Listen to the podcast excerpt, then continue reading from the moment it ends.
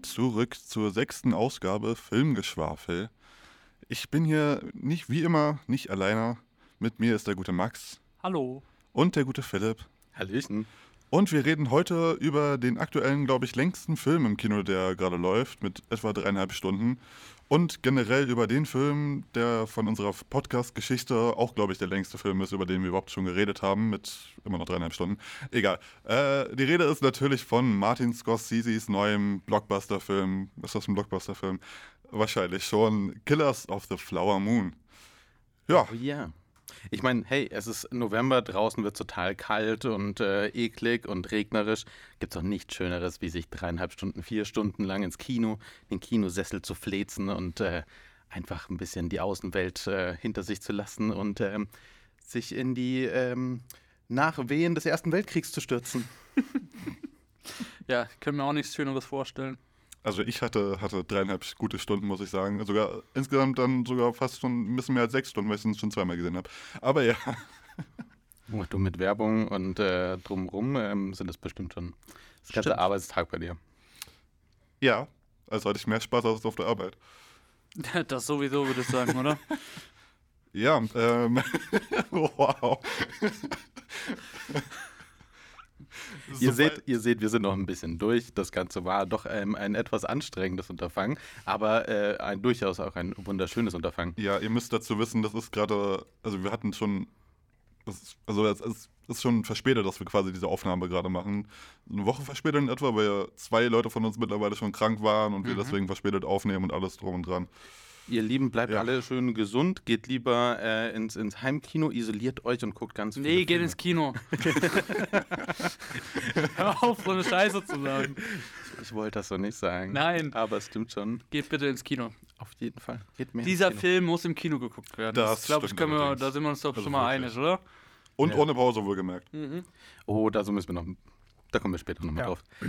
Wir wollen heute mal ein bisschen was anderes ausprobieren, weil wir starten mal nicht direkt gleich mit Film und großem Spoiler-Talk, äh, sondern geben so ein bisschen die Möglichkeit, äh, den ganzen Zuhörern, die den Film noch nicht gesehen haben, noch etwas äh, von diesem Podcast zu haben. Und wollen mal ein bisschen am Anfang über Scorsese selbst, seine Filme, wo er herkommt, das Ganze drumherum, ein bisschen quatschen.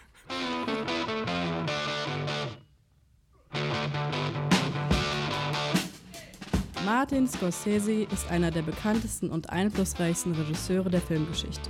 Seine Werke zeichnen sich oft durch ihre eindringliche Darstellung von Gewalt, Verbrechen und moralischen Konflikten aus. Er erkundet die Abgründe der menschlichen Psyche und präsentiert gleichzeitig eine tiefgreifende Analyse von Themen wie Identität, Schuld und Religion. In seinen Filmen reflektiert Scorsese oft seine eigene Herkunft, insbesondere die italienisch-amerikanische Kultur und die Straßen New Yorks, die er auf eindrucksvolle Weise einfängt. Seine Arbeiten sind bekannt für ihre visuelle Brillanz, ihre komplexen Charaktere und ihre kraftvolle Narration. Doch es geht nicht nur darum, eine Geschichte zu erzählen. Nein, es geht darum, das Herz und die Seele einer Stadt einzufangen, das Pochen ihrer Straßen und die Rhythmen ihrer Menschen. Es geht um die dunklen Ecken, die verborgenen Geheimnisse und die unerbittliche Leidenschaft, die uns alle antreibt. Es geht um die Mafia, das Verbrechen, das Chaos. Aber es geht um mehr als das, viel mehr. Es geht um die Zerrissenheit des menschlichen Geistes, um die Kämpfe, die wir alle ausfechten, die Siege, die wir erringen und die Niederlagen, die uns zermalmen. Es geht um die Verführung der Macht, die Korruption der Seelen und das Streben nach Erlösung, das uns alle quält. Aber seine Filme sind nicht nur düster und brutal. Nein, da ist auch Hoffnung. Da ist auch Menschlichkeit, da sind auch Träume, die wir alle haben. Von Taxi Driver bis Goodfellas und von King of Comedy bis The Wolf of Wall Street Sie alle tragen seine Handschrift, seine Vision, seinen unersättlichen Hunger nach der menschlichen Wahrheit. Vielleicht sind seine Filme nicht für jedermann, aber sie sind für diejenigen, die den Mut haben, in den Spiegel zu schauen und die Wahrheit zu akzeptieren, wie sie ist. Denn am Ende des Tages sind wir alle eins, gefangen in dieser absurden Welt, in der wir leben und versuchen, unseren Platz zu finden und unsere Dämonen zu bezwingen. Also vergesst nicht, dass seine Filme mehr als nur Bilder auf einer Leinwand sind. Sie sind ein Spiegel, sie sind eine Reise, sie sind ein Stück Seele. Und vielleicht, nur vielleicht, können wir uns durch sie alle ein wenig besser verstehen.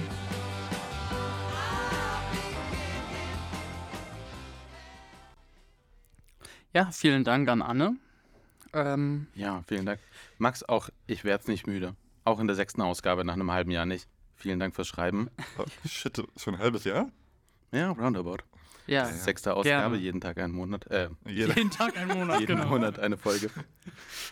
Und auch vielen Dank an Anne. Jeden Tag eine. Folge, das wäre krass. Oh, shit. Ja, aber ähm, wie ihr vielleicht gehört habt, ging es jetzt hier eher so um das Gefühl, was so ein Scorsese-Film vermitteln soll. Und ähm, wir haben ja mal gesagt, wir äh, wollen mal heute von hinten rangehen an die ganze Sache und reden jetzt erstmal so ein bisschen über Martin Scorsese und äh, seine Filmografie.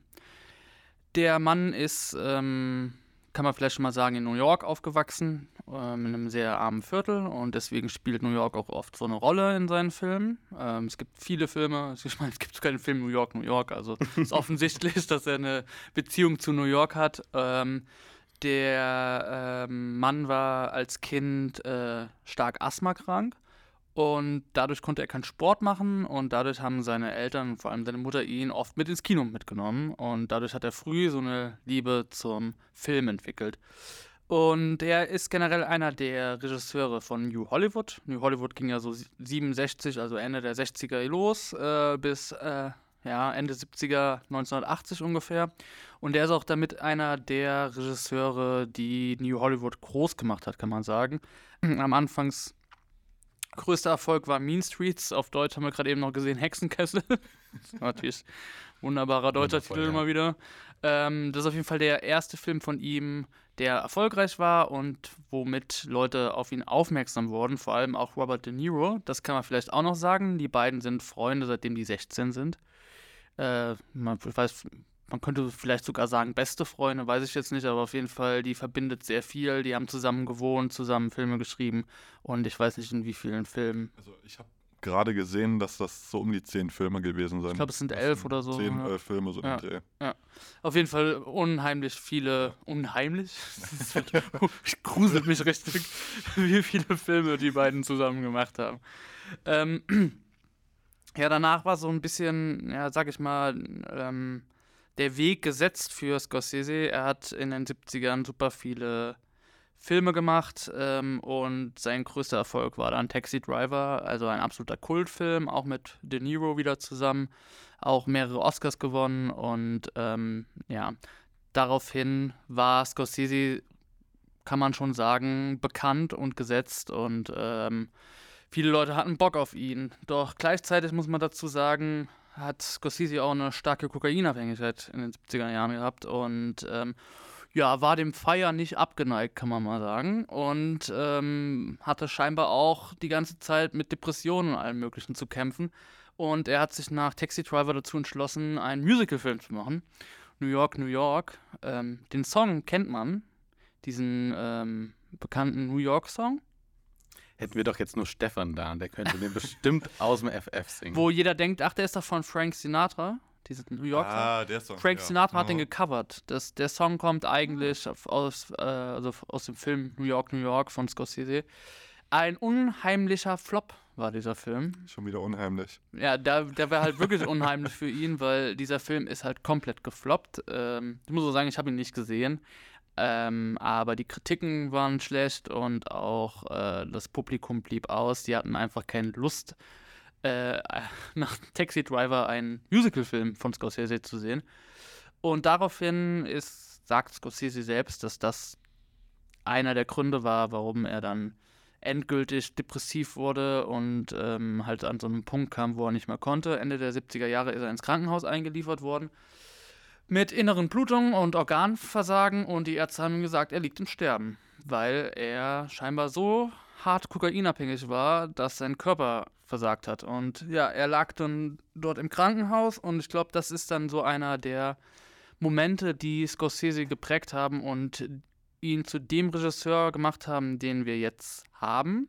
Weil er lag dann da im Krankenhaus und Robert De Niro kam zu ihm ins Krankenhaus und äh, mit dem Skript von Raging Bull und ähm, meinte zu ihm, ja, jetzt lass uns doch diesen Film machen. Das ist ein Film, an dem sie schon länger gearbeitet haben, den sie ein paar Jahre umsetzen wollten.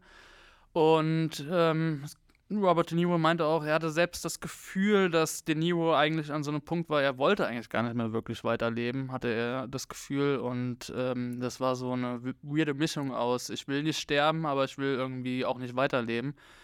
Und daraufhin hat äh, Scorsese beschlossen, okay, wenn es mir jetzt besser geht, mache ich diesen Film. Ihm, ihm ging es langsam besser. Und dann hat er zusammen mit De Niro diesen Film umgesetzt. De Niro hat dieses Skript quasi nochmal äh, ein halbes Jahr lang überarbeitet, dann nochmal am Ende mit Scorsese zusammen. Und der ist quasi mit diesem Gefühl an diesen Film ran, das könnte jetzt mein letzter Film sein. Und die Ärzte waren sich nicht sicher, ob er sich erholen wird. Dann haben die diesen Film zusammen gemacht. Es wurde der erfolgreichste, bis dato der erfolgreichste Film von Scorsese, hat äh, zwei Oscars gewonnen und wurde mega erfolgreich. Und ich glaube, das ist so ein, äh, was, was Scorsese daraus gelernt hat, immer das reinzustecken, als ob das dein letzter Film wäre, ja. Und auch diese religiöse, also er war schon immer religiös, er wurde katholisch erzogen, aber er meinte, gerade in diesem Krankenhaus hat er halt zurück zu Gott gefunden und das hat ihm halt unheimlich viel Kraft gegeben, überhaupt wieder anzufangen und weiterzumachen. Und was dann passiert, ist halt irgendwie sehr weird, weil auf einmal nimmt seine Karriere immer mehr Fahrt auf. Also wir haben ja die 80er, wo dann Filme kommen nach Raging Bull wie King of Comedy, After Hours, äh, The Color of Money. Das sind alles unheimlich, also das sind super erfolgreiche Filme, alle super gute Filme auch. Äh, dann gibt es diesen weirden Last Temptation of Christ, wo er die Jesus-Geschichte nachverfilmt. Dann muss man sagen, okay, ein bisschen weird.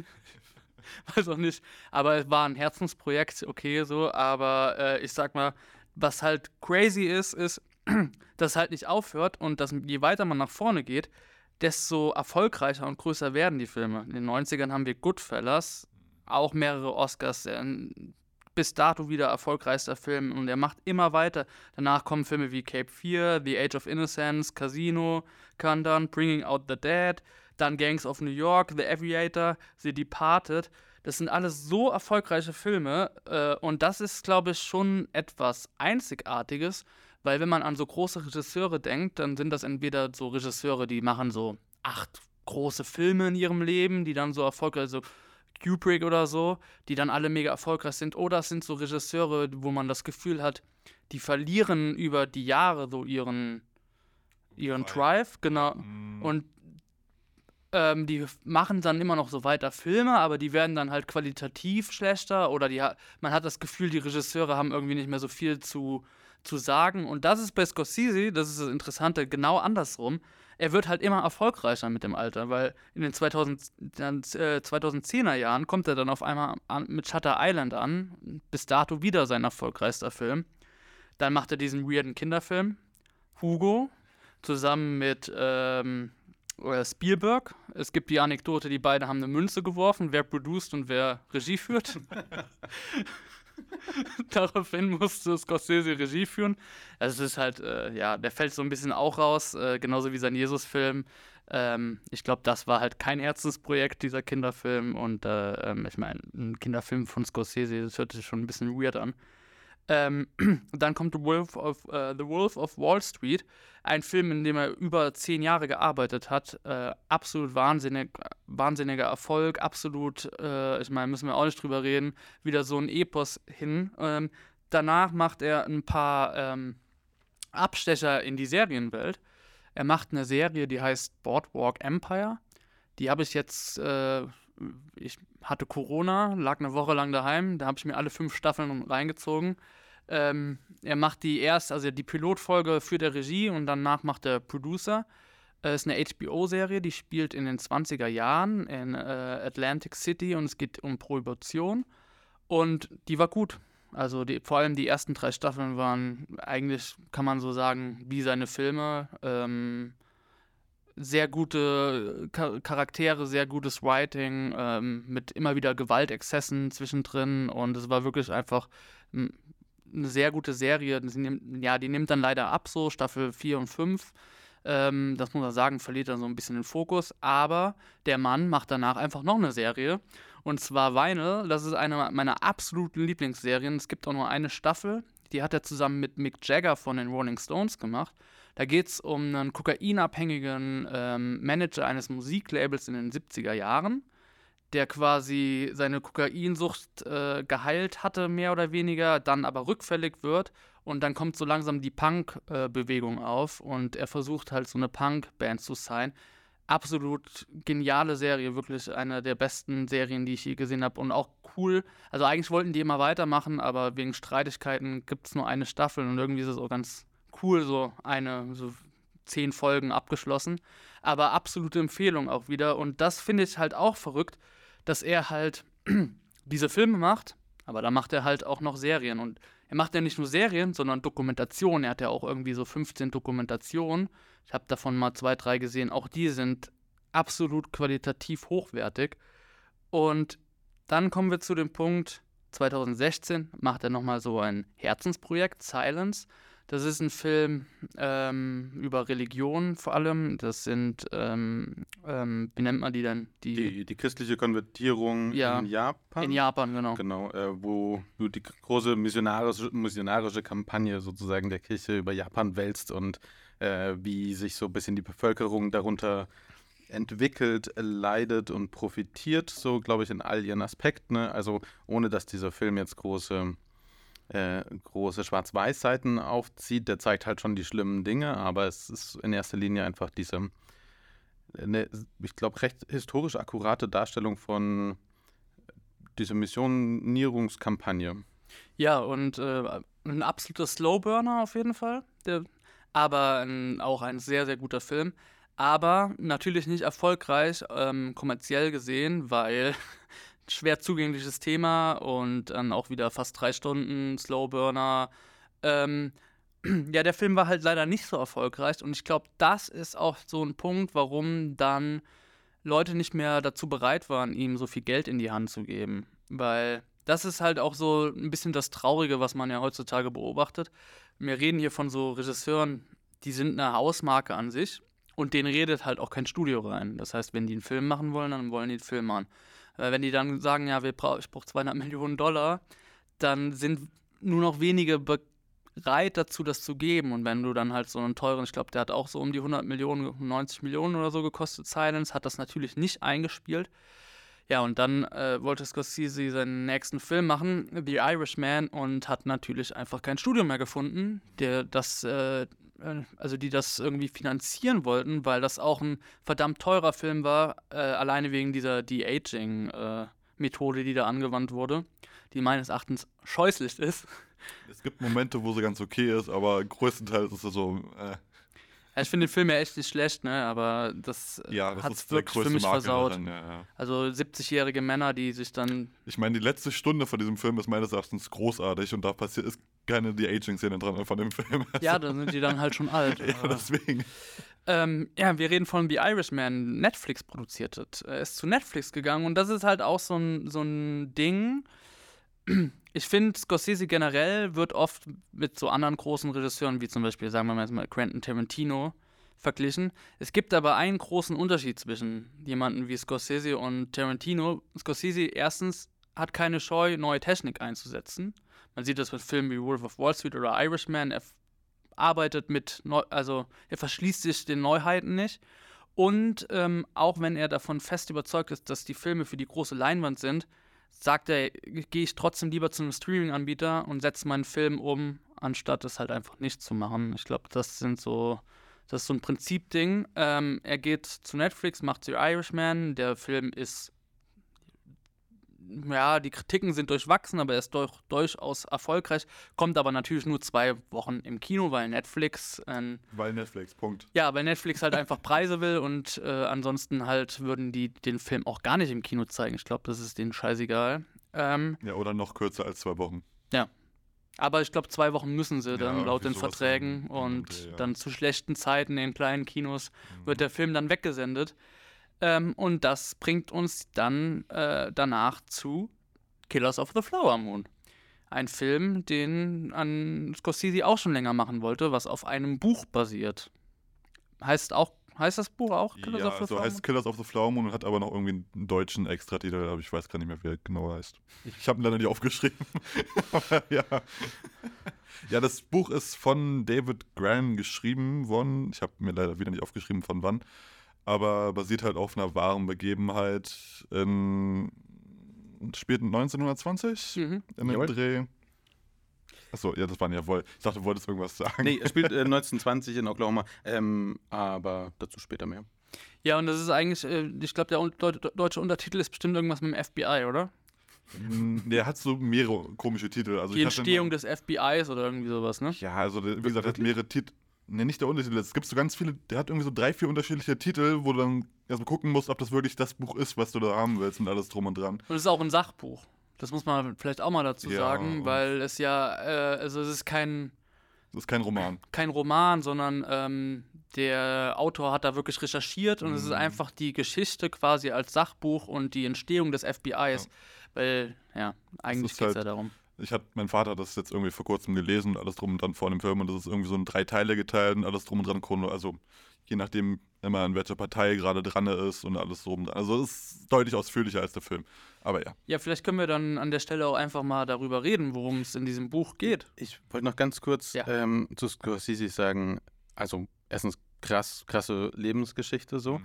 Ähm, auch definitiv, glaube ich, etwas, was er durch seine Lebensgeschichte mit in seine Werke reinbringt, ist so eine, ähm, einerseits die, die Schwere, die er irgendwie erlebt hat, aber auch ähm, keine Scheu davor. Äh, also ich glaube, also warum Patrick auch so vielleicht gesagt hat, ähm, ganz am Anfang, ob, das, ob der Film überhaupt ein Blockbuster ist. Mhm. Seine Filme sind nicht von der Thematik her typische Blockbuster äh, oder nicht super zugängliche Filme meistens. Das sind meistens sehr ähm, explizite Themen, die keine Scheu haben, äh, Dinge so zu inszenieren, wie sie eventuell waren, beziehungsweise ähm, da dir die volle Härte zu geben, ohne dass es jetzt gekünstelt wirkt. Ähm, ich glaube, er hat auch eine recht große Treue so zur Geschichte allgemein oder so ein, ein Fable für, dass er da möglichst akkurat bleiben möchte. Mhm. Ähm, und also ich habe nicht so super viel von Scorsese gesehen, ähm, wenn ich das mir jetzt gerade so angucke, beziehungsweise was du so aufgezählt hast. Aber würdest du auch sagen, ähm, dass sich das durch alle seine Filme, also nicht durch alle, Mahugo und vielleicht New York, New York ausgeschlossen, ähm, aber so durchzieht, dass er ähm, so das, das, das Schwere seines Lebens ähm, äh, damit einfließen lässt? Ja. Ja, also du äh, hast auf jeden Fall, ähm, was sich durch seine komplette Filmografie zieht, ist ähm, das Religiöse. Vor allem auch der Hang, sich selbst, äh, wie nennt man das, wenn man sich, sich selbst wehtun will, du, es gibt doch diese Leute, die sich selbst auspeitschen und so. Masochisten? Nee, Sadisten? es gibt da so religiös, äh, so. ich weiß leider nicht. Ähm, aber quasi, es gibt ja diesen, also es gibt ja in der Religion auch diesen, ähm, dass wir. Das Konzept der, der Buße. Genau, man, dass genau. man sich selber genau. äh, Leid zu tun muss. Ja. Und das äh, durchzieht alle seine Filme. Dann ähm, die, wie gesagt, die Stadt, also ob es jetzt auch New York ist oder nicht. Also New York kommt da am meisten vor, aber trotzdem der hat das, ich habe noch mal ein Interview angeguckt, ähm, er meinte, das ist halt die Welt, in der er aufgewachsen ist. Warum erzählt er so viel von Mafia? Weil er äh, in äh, einem ähm, amerikanischen Italo-Viertel aufgewachsen ist, wo die Mafia regiert hat. Und ich glaube, alles, was er so in seinen Filmen erzählt, ist halt auch irgendwie so ein Ausdruck von sich. Und wenn wir jetzt bei Wolf of Wall Street diese krassen Drogenexzesse sehen und ich gerade eben seine Geschichte erzählt habe, dass er fast gestorben ist an Drogen, äh, ich glaube, da sehen wir ja schon einfach, dass er halt was aus sich herauszählen will. Vor allem äh, ist es aber auch ganz interessant, weil er kein klassischer Schreiber ist. Also er schreibt manchmal mit am Drehbuch, aber ähm, oder schreibt jetzt zum Beispiel bei Killers of the Flower Moon das Drehbuch fast komplett allein. Das ist aber eine Ausnahme. Ansonsten holt er sich halt Leute, die seine Themen für ihn besser ausdrücken können. Aber er hat auf jeden Fall einen ganz, ganz krassen Drang diese Sachen von, die er in sich trägt, in seinen Filmen zu äußern. Ich meine, ob es jetzt Silence ist oder ob es, äh, da kannst du eigentlich durch die. Mhm. Äh, es gibt vielleicht Ausnahmen, ne? Also, Ich glaube, so Filme wie Cape 4, das ist so ein Remake aus so einem alten 50er-Filme. Ich glaube, da will er halt nichts aussagen, sondern will halt einfach nur eine Hommage an diesen Film senden und den halt quasi neu erzählen. Und ich glaube, ähm, auch generell, wenn es jetzt so Filme wie Goodfellas oder so, ähm, die haben zwar alle Tiefe, aber der sagte auch selbst, also Goodfellas zum Beispiel sagt, er hatte eigentlich gar keinen Bock drauf, noch einen Mafia-Film zu machen. Und dann hat er gesagt, okay, ich mach den jetzt, aber das ist halt auch generell sowas bei Scorsese. Dann hat er gesagt, aber wie kann ich den interessanter machen? Weil ich will nicht einfach nochmal genau das Gleiche machen. Deswegen ist ja zum Beispiel The Irishman auch nochmal ein ganz anderer Gangsterfilm, weil er versucht dann immer mit einem neuen Blickwinkel daran zu gehen. Und was auch besonders ist an ihm ist, er arbeitet mit seinen Leuten ganz krass zusammen. Das heißt, er setzt sich mit den Schauspielern zusammen, mit den allen Leuten setzt oder auch Soundtrack und arbeitet richtig mit denen und ist bereit, auch Sachen an seinem Werk zu ändern für diese Leute oder holt sich halt Input von anderen Leuten. Das ist irgendwie, glaube ich, auch was ganz Besonderes für so einen großen Regisseur, weil meistens haben wir das ja schon eher so, wenn wir jetzt nochmal den Vergleich holen mit Tarantino, dass er ja schon jemand ist, der sagt so, nee, das ist alles im Skript, das muss genau so, das ist meine Vision. Und da ist Scorsese echt komplett anders und er meinte auch irgendwie, dass er das für ihn das Ganze ausmacht, mit den Leuten zusammen das zu entwickeln und zusammen ein, ja, mit dem ganzen Team einen Film erschaffen. Sehr, also klingt sehr demütig auch, ähm, was natürlich ganz gut in, in seine äh, religiöse Vergangenheit spricht. Und ich glaube auch generell sehr viel erlebte Ungerechtigkeit, die er in seinen Filmen ver, äh, verarbeitet. Gelebte Ungerechtigkeit äh, ist äh, vielleicht auch eine ganz gute Überleitung, um dann mal auf äh, Killers of the Flower Moon, den Film, ähm, überzuleiten. Ne? Soll ich anfangen? Patrick, möchtest du? Nee, fang du an und wir ergänzen. Okay, anfangen kann ich gut und dann verliere ich mich nach zwei Minuten und ähm, okay. Ja. Versuch, mal, versuch mal den Film zusammenzufassen. Wir haben Ernest Burkhardt. Ernest Burkhardt ist äh, gespielt von Leonardo DiCaprio und ist äh, Kriegsveteran des Ersten Weltkriegs und kommt gerade nach Hause zurück. So, auch wenn er gar nicht so genau weiß, was sein Zuhause ist, aber er hat einen Onkel in Oklahoma das Ganze spielt 1920, zwei Jahre nach ähm, dem Ersten Weltkrieg. Und ähm, dahin möchte er. Er weiß gar nicht so genau, was ihn dort erwartet, aber er ist so ein bisschen auf alles ähm, gefasst.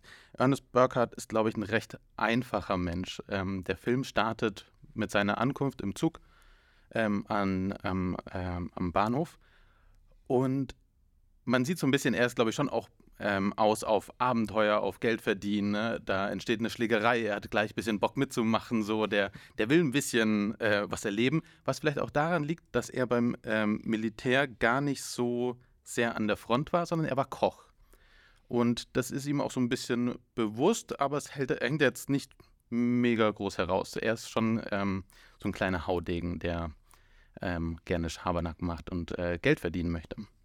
Ähm, ein bisschen zurückgeblieben fast, könnte man sagen. Ja, das, das so, wollte ich das jetzt nicht ausdrücken. Hillbilly, äh, Redneck, nee, nee, Redneck nicht, aber schon doch jemand, sagen wir mal jemand, der sehr einfach gestrickt ist. Ist nicht unbedingt das Schlauste, kann zwar lesen, aber äh, braucht sehr lange dafür. Ja. Auf die Frage, ähm, was er denn gerne liest, antwortet er mit, er, er kann lesen. Das fasst es ganz gut zusammen.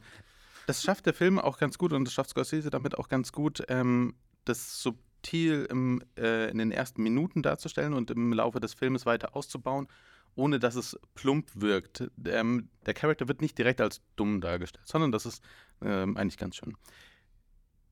Das Treffen mit seinem Onkel, äh, gespielt von Robert De Niro, Will ja. King Hale, ähm, der ist so ein bisschen ähm, so der, der Good Guy in, in diesem Land äh, angeblich.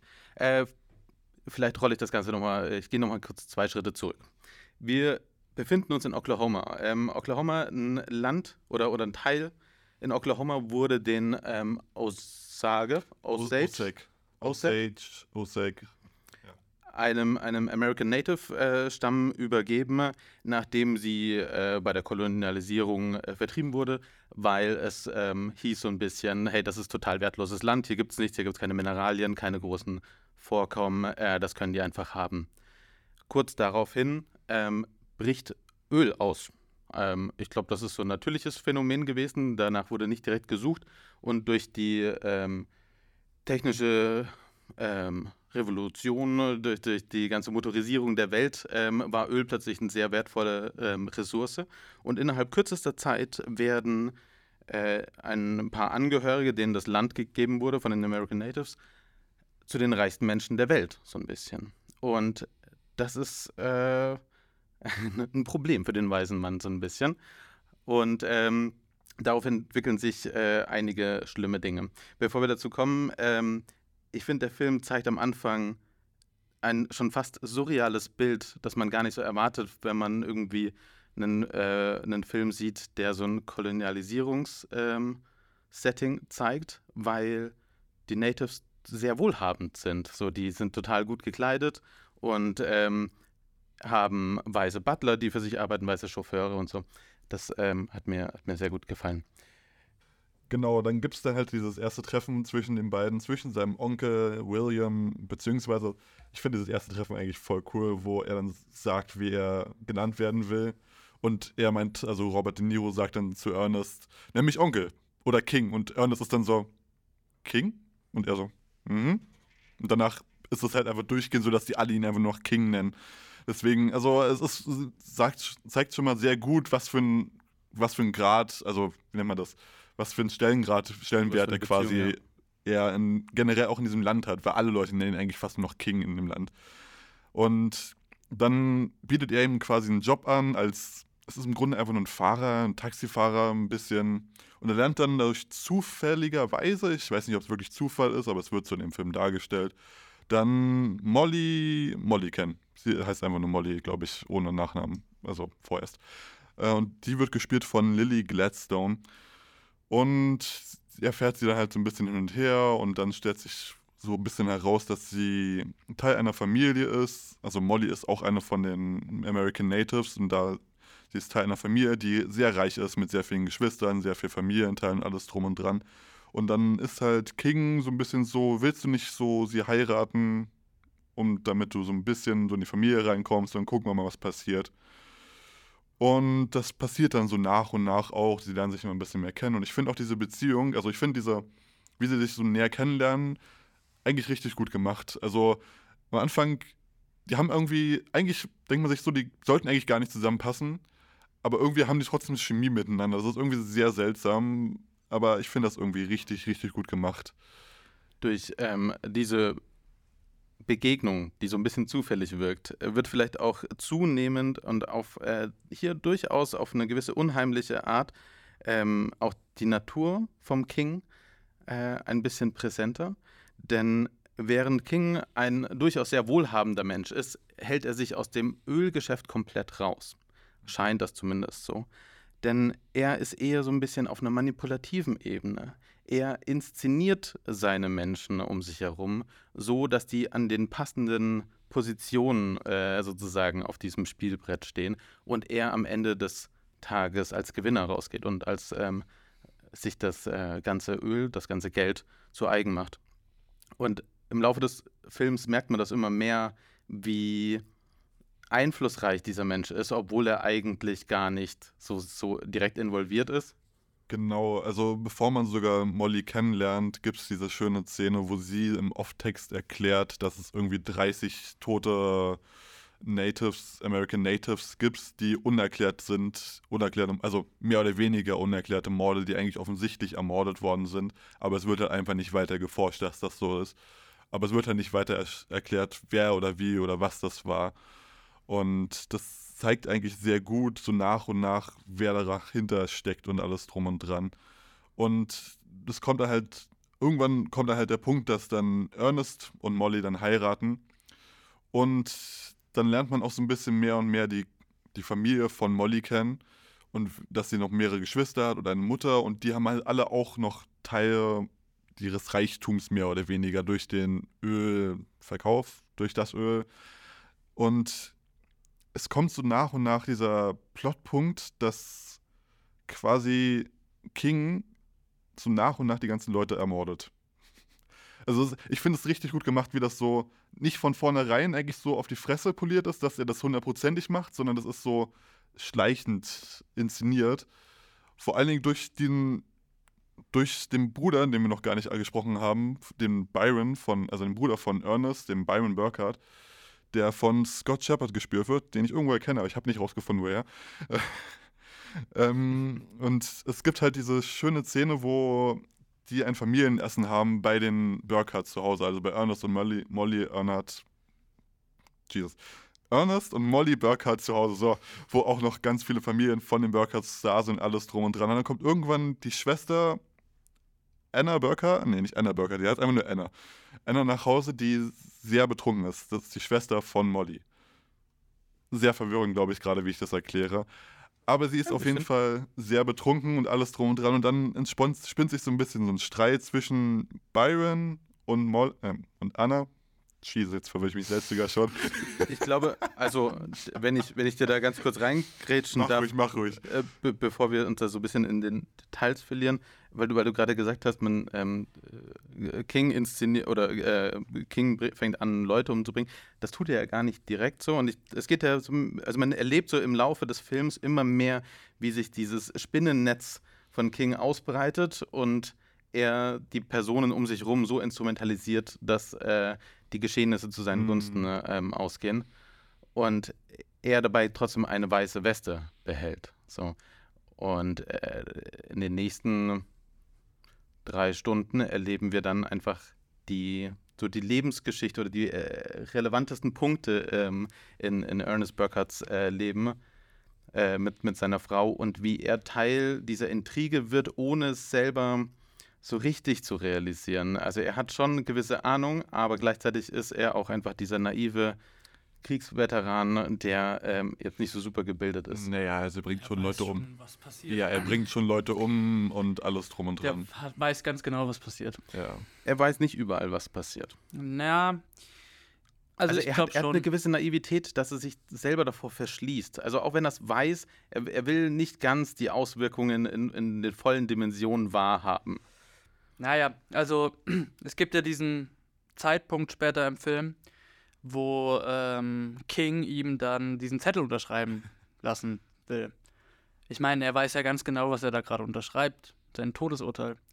Und ich glaube, er ist sich schon von Anfang an, also vielleicht nicht von ganz Anfang an, weil ich glaube, am Anfang geht er auch davon aus, dass er King glaubt. Wir, King inszeniert sich als der große Helfer in dieser Gegend. Ich meine, äh, wir haben ja eine Gegend, die äh, quasi von diesen Native Americans äh, mit unheimlichen Reichtum geleitet wird, aber er ist auch unheimlich reich und er inszeniert sich als Freund und wir kriegen hier jemanden geboten, der ja immer nur das Beste für alle will und er spricht die Sprache der Natives. Er ist ganz hoch angesehen bei diesen Natives. Und das ist, äh, da gibt es recht super gut gemacht, wie stückchenweise immer mehr die Realität einen einholt. Aber gleichzeitig behält er immer diese Freundlichkeit und diese Höflichkeit und so. Und das ist auch, glaube ich, ganz sinnbildlich für diese Zeit auch irgendwie. Es gibt da diesen richtig guten Moment, wo, glaube ich, dann schon die zwei Schwestern von Molly tot sind und dann in dieser Versammlung stattfindet von den American Natives und die sich dann beschweren, dass die Weißen die alle umbringen. Mhm. Aber dann halt King Hale dann da drinne sitzt und Ernest Burkhardt und alles drum und dran, dann da in diesem Kreis selbst drinne sitzen und dann auch noch quasi mitreden und sowas. Und dann merkst du halt schon, dass die halt einfach komplettes Vertrauen da drin ja. haben und so. Und er sagt auch noch, ich biete noch 1000 Dollar mehr und sowas alles drum und dran. Das ist richtig gut gemacht. Ja, er ist im Inner Circle. Er ist ein Vertrauter der Natives, hat das lange aufgebaut. Aber im Endeffekt geht es ihm ja auch einfach nur darum, an, ans Geld ranzukommen. Und deswegen liegt er auch seinem äh, Neffen, ist sein Neffe, ne? Sein Onkel? Ja. Seinem mhm. Neffen Ernest doch nah, er sollte doch Molly heiraten. Das ist ja auch so ein Punkt, äh, weil im Endeffekt will er einfach nur, dass das Geld in der Familie bleibt. Und der rechtfertigt das ja immer wieder mit so, äh, als die ganze Familie von, äh, von Molly dann langsam stirbt, sagt er ihm immer wieder, du musst gucken, dass du da die, äh, die Macht mhm. behältst. Im Endeffekt ist das das Geld von Molly und es ist ja auch dein Geld. Also er argumentiert immer wieder. Ähm, mit so einer Gutherzigkeit und er will ja immer nur das Beste, aber im Endeffekt geht es ja einfach nur darum, an das Geld der Natives ranzukommen. Ja, und Ernest wird ganz am Anfang auch so dargestellt, dass eigentlich das Wichtigste in seinem Leben Frauen und Geld sind. Genau. aber gleichzeitig erleben wir hier wirklich eine Liebes Liebesgeschichte. Ja. Und das ist auch so was Besonderes, weil da vielleicht nochmal so eine Anekdote, dass Scorsese hat ja viel mit, also die Leute, die wir vor und hinter der Kamera, also hinter der Kamera sehen wir niemanden, aber die wir vor der Kamera sehen, die aber auch hinter der Kamera mit dabei waren, sind halt wirklich Natives. Und auch wirklich Leute, die Bezugspunkte zu dieser Geschichte haben. Also das, wir sehen wirklich das Osage-Volk. Und die haben irgendwann zu ihm gemeint, das Wichtigste ist, dass er niemals vergessen darf bei diesem Film, dass die sich wirklich geliebt haben. Und ich finde, das bringt dieser Film so gut rüber, weil das ist das, was diesen Film dann ja auch im Endeffekt auszeichnet. Weil, ähm, wenn wir jetzt einfach nur die Geschichte bekommen von Ernest, der ein Wichser ist, der sie verarscht von vorne bis hinten, dann wäre das, glaube ich, nicht so wie das, was wir da dann geboten bekommen auf der Leinwand. Eine unglaubliche Liebesgeschichte, aber gleichzeitig diese Person, diese einfache Person, die im Zwiespalt ist, weil wir sehen ihn, wie er auf Raubszug geht nachts sie dann anlügt, aber gleichzeitig sorgt er sich für sie ja wirklich und liebt sie über alles. Aber, aber das ist genau das, was ich meine mit, mit diesem sich selber vor der Wahrheit so ein bisschen, ähm, also da wegschauen. Also ja, er kriegt das schon mit. So, er macht selber ja genauso diese Raubzüge so, und er überfällt ähm, das, das Volk se- seiner, seiner Frau so und lügt sie dann an. Aber er möchte das, er möchte eine, eine gewisse Realität für sich selber wahrhaben, die gar nicht so existiert. Und das ist irgendwie sein, sein heiles Leben ähm, als Familienvater, als äh, Landbesitzer, das gar nichts mit diesen politischen Intrigen zu tun hat. Und da geht der super weit, halt einfach sich vor allem zu verschließen. Ne? Und das ist so, wenn der einfach zu irgendeinem Zeitpunkt sich mal kurz hingesetzt hätte, mit seiner Frau offen über alles redet, hey, das hätte ja ganz anders ausgehen können. Da, das siehst du meines Erachtens ganz gut zum Schluss hin zum Film, wenn es dann zum Gerichtsverhandlung mehr oder weniger jetzt schon geht. Das haben, sind wir schon ein bisschen gesprungen. Aber wo er dann seine Meinung schon wieder ändert, wie er aussagen will, da siehst du daran sehr gut, dass er, dass King Hale und alle Leute, die um ihn herum, richtig krass manipulativ sind. Also vor allen Dingen gegenüber Ernest. Ja. Also dass er auch nicht wirklich ein guter Person ist, um Stand zu halten ihm gegenüber. Deswegen, Er lässt seine Meinung sich ändern. ja. Ich glaube, so kann man es ausdrücken. Ja, ich finde auch generell, wir müssen jetzt ja auch nicht irgendwie den ganzen Plot nacherzählen. Ich glaube, das ist auch viel zu komplex bei diesem Wir Film. können es ja so kurz zusammenfassen. Schlussendlich äh, kommt dann irgendwann die Gerichtsverhandlung und King Hale landet im Gefängnis. Ja, das FBI tritt irgendwann damit Das auf auch. den Plan und ermittelt. Das ist, glaube ich, so dieser Schlüsselpunkt und äh, das ist der erste große Fall des Das FBIs. ist aber nicht in der Mitte, das ist zum Ende des Das ist ja schon gegen Ende, ja. Das So letzte letzte Drittel. Drittel. Ja. Mhm. Aber das ist der Grund, warum er im Gefängnis landet. Und sie landen beide im Gefängnis. Ähm, ja. Ich finde, ähm, so zum Thema gelebte Ungerechtigkeit, äh, wenn wir jetzt gerade schon ähm, über das Ende und äh, über die Gerichtsverhandlung reden, mir ging es im Film total so, dass es, dass ich mich in einer total frustrierten Position gesehen habe, was äh, King Hale angeht. Weil selbst wenn der jetzt in den Knast kommt, der hat ein saugutes Leben. So, der ist so ein bisschen am Ende seiner, seiner Lebenslaufzeit angekommen. So, keine Bestrafung ist mehr irgendwie gut für so viel Leid, das der ähm, verursacht hat in, in Hm. seinem ganzen Leben und so ein gutes Leben selbst dabei geführt hat, dass es jetzt auch so ein bisschen egal ist. So, ob der jetzt seine letzten fünf Jahre noch im Knast verbringt, so, oder ich, ich weiß gar nicht, was mit ihm im, in, in Wahrheit passiert ist. Also im, Das, im was da Leben. erzählt wird. Ja, also er kommt irgendwann nochmal raus. Ich weiß, glaube ich, gar nicht wann genau, aber er kommt irgendwann, also war im Gefängnis, kommt dann irgendwann raus, versucht sich dann nochmal mit den Ostek gut zu stellen. Stellt sich raus, klappt nicht so richtig. Und dann stirbt er irgendwann. Ich weiß gerade nicht, Ja. irgendwas mit Also- 80 ist er, glaube ich, gestorben, so in dem Dreh. Auf ist jeden ja- Fall super, super unbefriedigend, was so ein Gerechtigkeitsgefühl angeht. Äh, und dann, äh, ich glaube, die einzige Gerechtigkeit, die man rausziehen kann, ist, dass daraus so ein guter Film entstanden ist, dass man über dieses Thema nochmal so äh, reflektiert reden und auch äh, betrachten kann, um, um einfach diese Manipulationsgeschichte wahrzunehmen. Das fand ich sehr wild. Ja, was ich super interessant finde bei dem Film, ist einfach die Geschichte dahinter. Also, wir haben die Story an sich ist ja bei uns in Europa ja gar nicht so bekannt. In Amerika ist die sehr bekannt, äh, wird die unterrichtet. Dieses Buch ist auch sehr bekannt. Ähm, aber in diesem Buch geht es schon eher um das FBI, die diesen Fall ja gelöst hat. Und diesen, dieser Fall hat das FBI groß gemacht. Also das FBI war vorher hatte nicht wirklich was äh, zu sagen in Amerika und dadurch, dass sie diesen Fall gelöst haben, ähm, haben die erst zur Bekanntheit gefunden und danach wurde es erst zu dem FBI, was man kennt. Ähm, was ich super interessant finde, ist, dass Scorsese dieses Buch hatte und daraus einen Film machen wollte. Und dann haben die quasi ein Skript entworfen.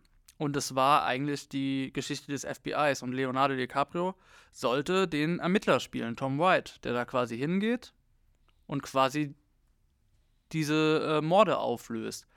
Und dann kam Corona und alles in den Weg, aber schon vor Corona meinte Leonardo DiCaprio scheinbar zu Scorsese, wo ist denn das Herz der Geschichte? Also, die haben zusammen gesprochen, meinten, ja, das ist jetzt wieder so ein Crime-Film, aber wa was ist da, also, was willst du damit aussagen? Was, was soll das? Und daraufhin äh, hat Scorsese diese Geschichte umgeschrieben. Und er hat, ihm wurde klar, ich will hier kein Whodunit machen, weil das habe ich auch oft genug gemacht und vor allem, äh, was ihm klar wurde, ist, dass das nicht mit Respekt gegenüber dem Volk ist und ihm wurde klar, je mehr er sich damit beschäftigt hat, dass jeder da Dreck stecken hatte und was er im Endeffekt daraus gemacht hat, ist ein Who didn't do it.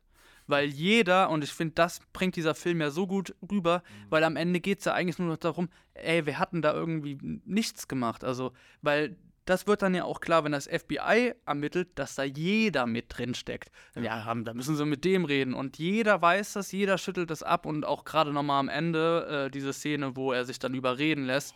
Ja. Alle sitzen in diesem Raum und alle wissen es und alle spielen nämlich mit, weil alle an dieses Geld nämlich ran wollen. Und ähm, ich finde es super krass und super cool, dass äh, wir, weil wir haben, Philipp und ich haben da lange nach äh, mit dem Kino drüber gesprochen. Wir haben so einen amerikanisierten Blick auf Native Americans, weil wir ja geprägt sind durch amerikanische Filme und das halt einfach so weg von der Realität ist in diesem Fall.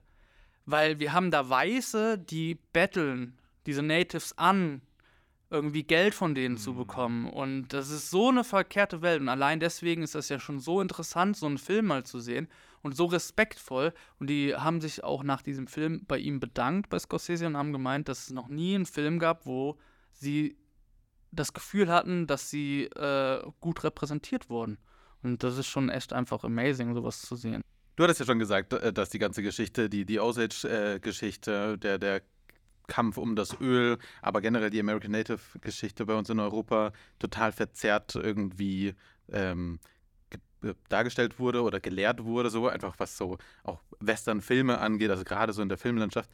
Und das hat auch so ein bisschen dazu geführt, dass ich gerade während so der ersten halben Stunde von dem Film gar nicht, also ich hatte das Gefühl, ich gucke fast eine Fiktion.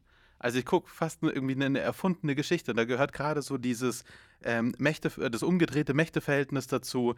Das fühlt sich, es hat sich so ähm, das klingt jetzt ein bisschen komisch, aber es hat sich irgendwie erfrischend angefühlt, äh, nicht so diesen, diesen Standard, dieses Standard-Western-Setting zu sehen, obwohl wir uns mehr oder weniger genau darin befinden. Ne? Und ich habe total schnell, also auch durch diese Murder-Mystery-Geschichte, die sich da so im Hintergrund anbahnt, war ich total schnell verloren in der Welt davon und, und habe das einfach nur so aufgesaugt und dann so im Stundenrhythmus einfach gemerkt, oh fuck, das ist halt genauso passiert und du hattest keine Ahnung davon, wie abgefuckt das war. Ja, ich finde voll krass das Wordbuilding einfach. Also, ich finde ja auch, man, also erstmal super geil gelöst am Anfang äh, mit diesen Tafeln, mit dieser Montagesequenz. Ja. Erstmal so, hier sind die ganzen Facts und das ist ja voll viel im Buch, diese Vorgeschichte. Aber Scorsese sagt so, nee, ich blende dir das schnell ein und wir gehen halt direkt rein. Und ich finde es bemerkenswert, wie schnell diese Welt etabliert wird und wie schnell wir da drin sind und ähm, der überhaupt gar keine Zeit verliert. Wir haben ja innerhalb der ersten halbe, halben Stunde oder so verstehen wir ja schon diese ganze Welt, also diese, dieses Dorf oder ist es Stadt, ist eher, eher ein Dorf, in dem das spielt. Ähm, wir verstehen das Macht Machtverhältnis und so und ich finde es super stark einfach. Ähm, ich würde sagen generell so die erste Stunde, wie dieser Film einfach Fahrt aufnimmt und du da immer weiter, immer weiter rein und er ist erstmal auch so ein bisschen schon wie so ein klassischer Scorsese. Wir haben die witzigen Dialoge. Ich meine, allein dieses erste Treffen zwischen ähm, zwischen Ernest und King Ja. in dem Haus. Es ist so typisch Scorsese, es ist so lustig. Wir haben diese Dialoge, äh, ja, ich war im Krieg. Was hast du da gemacht? Ich habe gekocht. Ja, du hast für die Sieger gekocht, ist doch toll. Und äh, es war ist ja super, super äh, klassisch, würde ich sagen. Da sehen wir einfach einen Scorsese-Film, ähm, was man ja dann am Anfang auch vielleicht ein bisschen sagen könnte, das könnte man diesem Film ähm, vorhalten, dass er ja dann doch im Endeffekt einen klassischen Scorsese-Film wieder macht, so ein Crime-Ding.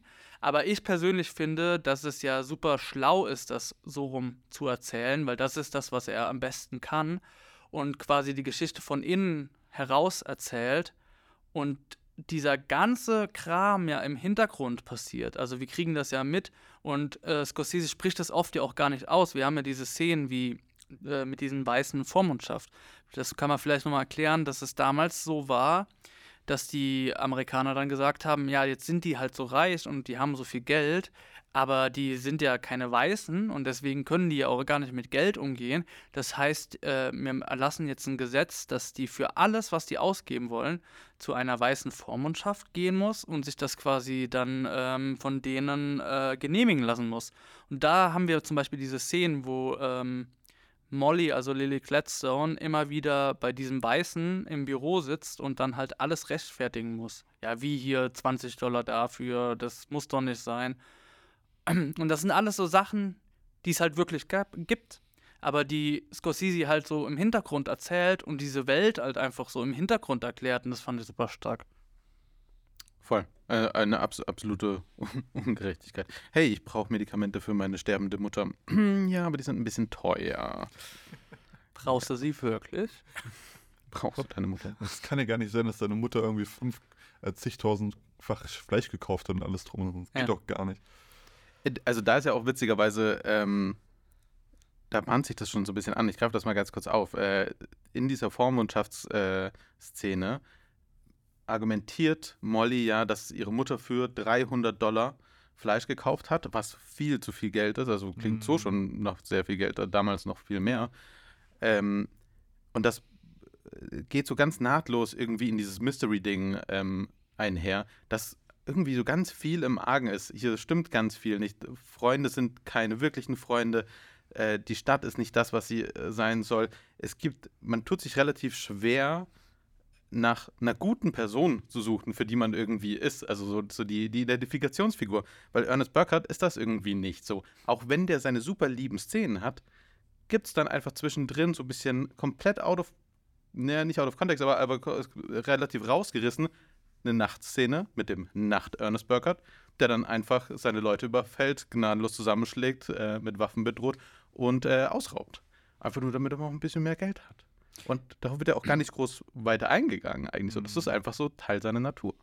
Ja, das ist aber, ja, da steckt halt das New Hollywood noch drin. Ne? Also das hat Scorsese ja nie wirklich verlassen. Also wir kriegen halt Geschichten von Antihelden erzählt und auch nicht einfach nur, die sind nur böse, sondern Menschen sind halt komplex und auch böse Menschen sind komplex und das äh, zeigt er diesem Film auch wieder wunderbar auf. Äh, Voll. Diese, diese Komplexität kann er so unglaublich gut erzählen. Gerade was irgendwie so falsche Entscheidungen angeht, wo der Zuschauer ganz genau weiß, hey, das ist eine total dumme Entscheidung und eigentlich weißt du das auch. Aber er, er erzählt das so, dass man es nachvollziehen kann. Das ist so eine dumme Aktion aufgrund von Liebe oder aufgrund von Macht, Gier. Und das funktioniert richtig gut. Nichts davon wirkt irgendwie so in, in, in Bahnen gedrückt, sondern die Charaktere sind richtig schön plausibel irgendwie aufgebaut. Ich finde, wenn wir gerade so über die Charaktere und ihre Handlungen reden, Leonardo DiCaprio leider so von den Hauptpersonen ähm, so ein bisschen am schwächsten, weil er zu, also weil er für mich zu sehr Leonardo DiCaprio ist. Also er, er wirkt schon sehr, auch wieder so ein bisschen typecasty in, in, in seiner Rolle. Da hat mir äh, Lily Gladstone mega gut gefallen, so auf, auf der anderen Seite. Ich finde, die reißt das total raus. Die, ist, die klaut total die Chance in, in jeder Szene, wo sie ist. Die macht das total gut, wie sie so eine kontrollierte, zurückhaltende Person ist, die aber auch gerne mal ähm, die ist trotzdem eine Person auch, die, die die Bedürfnisse hat, die gerne geliebt wird, so die, obwohl sie weiß, dass sie sich eigentlich auf etwas Schlechtes einlässt, indem sie sich in, einen, in eine weiße Person verliebt oder die gar heiratet, weil für die alle klar ist, die wollen eigentlich nur euer Geld, lässt sie sich trotzdem darauf ein, weil auch sie möchte diese Familie und irgendwie eine Sicherheit haben und ähm, geht irgendwie diese doofe Entscheidung einfach ein, obwohl sie das gar nicht müsste. Und auch hier wird das total stark irgendwie inszeniert. Ja, sie ist super stark. Also ich gehe davon aus, dass sie einen Oscar bekommen wird. Nominiert wird sie alle Male. Ähm, ich kann mir auch gut vorstellen, dass die Academy gerne einen Oscar an sie geben würde. Das passt ganz gut ins Bild gerade. Ähm, ich würde dir da widersprechen. Ich finde, das ist die einer der stärksten Leistungen von Leonardo DiCaprio. Ich verstehe schon, was du meinst. Ich habe auch manchmal so ein bisschen das Problem bei ihm bei manchen Rollen, dass ich ihn nicht ganz glaubhaft darin finde und ich zu viel Leonardo DiCaprio raussehe. Das hatte ich bei dieser Rolle gar nicht. Ich finde gerade auch die beiden zusammen super gute Chemie und ich finde, ich habe dem das geglaubt, dass er dieser Typ ist. Also ich fand, er hat es so gut gemacht und gerade neben ihr, sie äh, mit wenigen Worten, einfach nur mit ihren Augen, ja, mit ihren Blicken, äh, dieses, also gerade beide zusammen fand ich das ein super gutes Duo und schauspieltechnisch müssen wir nicht drüber reden, also ganz, ganz fantastisch. Ich fand vor allen Dingen bei Leonardo DiCaprio die letzten, letzte 15, 20 Minuten, ab dem Moment, wo sein Kind quasi stirbt ja. und dann die Gerichtsverhandlung, finde ich einfach nur großartig. Da gibt es ja diesen Moment, wo dann irgendwie so locker fünf bis zehn Minuten einfach diese Kamera nur durchgehend auf ihn gerichtet ist, wo die Gerichtsverhandlung stattfindet und das ist einfach nur meines Erachtens großartig geschauspielert. Ich fand das richtig, richtig gut. Ich fand das auch fantastisch. Also generell dieser Moment, wo die Tochter dann stirbt. Ich glaube, das ist auch die, der erste Moment, wo er die Realität wirklich an ja. sich ranlässt und wirklich ja. begreift, was er da gemacht hat. Der zweite Moment ist, ist äh, Lilly ihn ver... Also nicht Lilly, sondern Molly. Aber Lilly Kletzter ihn verlässt und mhm. ihn da einfach sitzen lässt. Und dann halt diese Szene im äh, Verhör, wo äh, die Fragen auf ihn einprasseln und er einmal mehr realisiert, was da eigentlich wirklich äh, vor sich ging. Ähm, und ich finde auch, dass das wirklich ganz, ganz fantastisches Schauspiel ist. Also wirklich, bei Robert De Niro muss ich sagen, auch er ist gut. Ich habe manchmal so ein bisschen das Gefühl, ähm, wir haben schon alles gesehen von ja. ihm. Und ähm, er macht es immer noch super, aber ich habe immer, ich komme nicht mehr an dieses Gefühl ran, was ich bei alten Filmen von ihm hatte, wo ich mal so gedacht habe, wow, mein Gott, De Niro. Äh, immer noch fantastisch, aber irgendwie äh, ist es auch vielleicht das Alter, ich weiß nicht. Oder vielleicht wirklich, dass wir schon so viel von diesem Mann gesehen haben, dass es da irgendwann also, einfach erschöpft ich ist. Ich habe das Gefühl, er spielt mal wieder eine dieser Rollen. Mhm. Also es ist jetzt nicht negativ gemeint oder irgendwie sowas, aber ich habe halt das Gefühl, ich habe ihn schon mal in dieser Rolle gesehen. Ja. In einer gewissen Art und Weise. Und das, wobei ich nicht sonderlich viele Filme von ihm gesehen habe, aber ja. Geht, geht mir bei beiden so. Das ist auch, glaube ich, die Kritik, die ich, die ich da irgendwie äh, äußern wollte. Was, was, also, weil klar, natürlich, die beiden spielen total großartig, aber ich habe, ich sehe die so ein bisschen als, als eigene Institution schon fast. Die, die reißen, fallen so manchmal ein bisschen für mich aus dem Film raus. Äh, und äh, das, das bügelt dann äh, eine Lily Gladstone total schön aus. So. Und das stimmt schon, die, die, also gerade die, ähm, die Pärchenszenen, Pärchenszenen, aber die Szenen, wo Lily Gladstone und ähm, Leonardo DiCaprio gleichzeitig vorkommen und die äh, Konflikte ihrer Beziehung ähm, durchleben, so, die sind fantastisch. Ja, die Szene, die Szene mit der Spritze, wo die da oben in dem, wo sie die Spritze von den Doktoren nicht haben will, alles drum und dran und die, also ja, die ist auch großartig. Also generell die Chemie zwischen den beiden ist richtig, richtig gut. Ja, und das ist auch das, äh, was am wichtigsten war, meinte Scorsese, und das, was man vorher nicht weiß. Vor allem, wenn die Leute sich nicht wirklich kennen ob das funktioniert. Also damit steht und fällt der Film ja. Mit der Chemie zwischen den beiden. Und wir haben am Anfang diese Szene im Auto, wo er sie das erste Mal fährt. Und dann macht er einen Witz und sie lacht. Und der meint, äh, ich habe ein Interview gesehen mit Scorsese und meint, das ist halt Impro gewesen. Mhm. Das ist halt ein ehrliches Lachen gewesen. Und das war der Moment, wo die Chemie einfach perfekt war zwischen den beiden. Und ähm, das ist ja das, worauf du irgendwie als Regisseur setzt. Auch generell diese Sache, so, warum holt er sich immer wieder diese großen. Warum arbeitet der gefühlt nur mit De Niro? Warum arbeitet der so viel mit Leonardo DiCaprio? Das ist ja auch so ein Kritikpunkt, den man auf jeden Fall mal zulassen kann. Also, warum holt er sich immer diese großen Namen? Jetzt kann man sagen, ja, macht man halt, damit man irgendwie das Geld einspielt oder so. Aber ich glaube, bei Scorsese ist das halt gerade, weil er mit den Leuten so krass arbeitet. Und Leonardo DiCaprio ist halt jemand, der krass mit dem Regisseur zusammenarbeitet. Also der halt auch zum Regisseur geht und sagt, wo ist das Herz der Geschichte? Also, oder man hört immer wieder diese Geschichten, dass er Sachen, äh, Szenen ähm, quasi vorschlägt, die dann in Filmen landen. Also er arbeitet aktiv mit dem Regisseur zusammen und De Niro ist einer seiner besten Freunde. Auch er hat das ja, dass er oft am Skript und an den Figuren mitschreibt. Ich glaube, das ist so ein Grund, warum er zum Beispiel mit diesen beiden Leuten immer wieder zusammenarbeitet. Aber Lily Gladstone, äh, ich glaube, die hat eine große Karriere vor sich. Ich glaube, ähm, das war schon echt beeindruckend. Nicht, war das ihr erster Film? Oder? Nee, nee, sie hat schon. Sie hat schon mehrfach. Ja. Ich habe jetzt gerade sogar auf dem Weg hierher noch kurz einen kleinen Artikel überflogen, dass sie ja kurz davor war, ihre Schauspielkarriere an den Nagel zu hängen, äh, bevor sie gecastet wurde für den Film. Ähm, also mit ein bisschen Pech hätten wir sie gar nie auf der Leinwand gesehen. Glücklicherweise hat sie das nicht getan. Ja. Ansonsten, der Film ist fantastisch inszeniert. Die Bilder sehen großartig Ja, mein Gott, aus. ja. Es ist so ein ganz klassischer Every Framer Painting. Du kannst da ganz problemlos überall Pause drücken und du siehst wirklich fantastische ähm, Inszenierungen der Personen, äh, Frameaufbau. Das sieht alles super, super toll aus, was auch daran liegt, dass ähm, Kostüm fantastisch ist. Mhm. Also, äh, finde ich, fällt super schnell sehr stark auf. Gerade so ähm, die, ne, ich nenne es jetzt mal, äh, modernere Native-Kleidung unter dem Einfluss von, von den Weißen. Das ist so eine Hybridform teilweise gewesen. Ähm, das sieht, sieht richtig, richtig gut aus. Das macht richtig Spaß einfach. Ich, ich finde auch, die Musik von dem Film ist auch Oh mein Gott. großartig. Ich habe mir den Soundtrack, wirklich die ganzen Fakten, die wir gemacht haben, mehrfach mittlerweile angehört.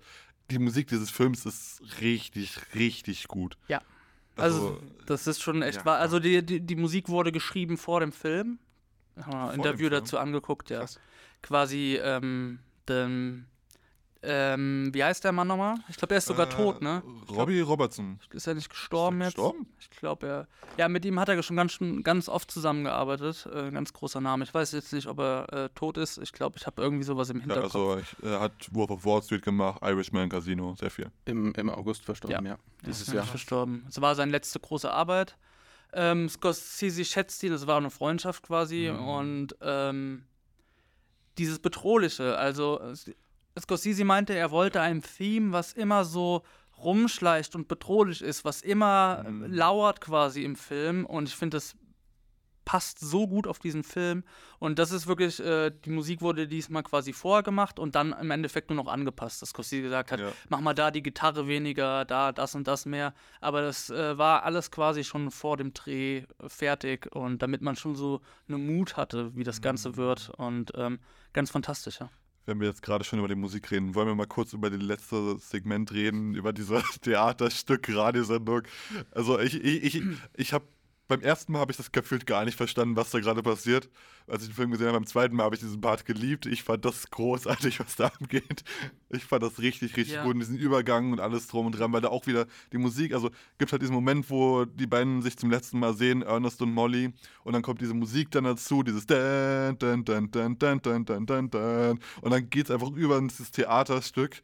Und dann ist, keine Ahnung, 50 Jahre in der Zukunft auf einmal oder irgendwie so ein Quatsch. Äh, es sind, es sind äh, 100 Jahre, weil das eine echte Szene ist. Das ist doch von heute, oder? Nee. Nein, das ist irgendwie in den 80ern, 70ern. Sicher? Nee, das ist auch in den 50ern oder so. Auch in den Vier- 40er, 50er. Die Schlussszene äh, der. Ach so. Ah, nee, nee, nee, ich meine, nee. das ist dieses meint Theaterstück. dieses Ach so. Hörspiel, das Ach ist so, ein ja, ja, ja, dieses genau. Hörspiel, dieses Und Live-Hörspiel. wo die dann quasi das, was dann haben die da halt zum Schluss dann dieses Summary, also die Zusammenfassung, was dann nach dem Ende quasi der Gerichtsverhandlung passiert, wo dann das da irgendwie so ein Theaterstück, du hast gerade Hörspiel genannt. Hörspiel, Hör, Live-Hörspiel Hörspiel gemacht. Aber ich fand das voll toll. Ja, ähm, ich finde es ganz interessant. Ich weiß nicht so recht, ob ich das. Also es, es ist halt ein bisschen sehr losgelöst, meines Erachtens. Nee, äh, es ist ja ein Metakommentar.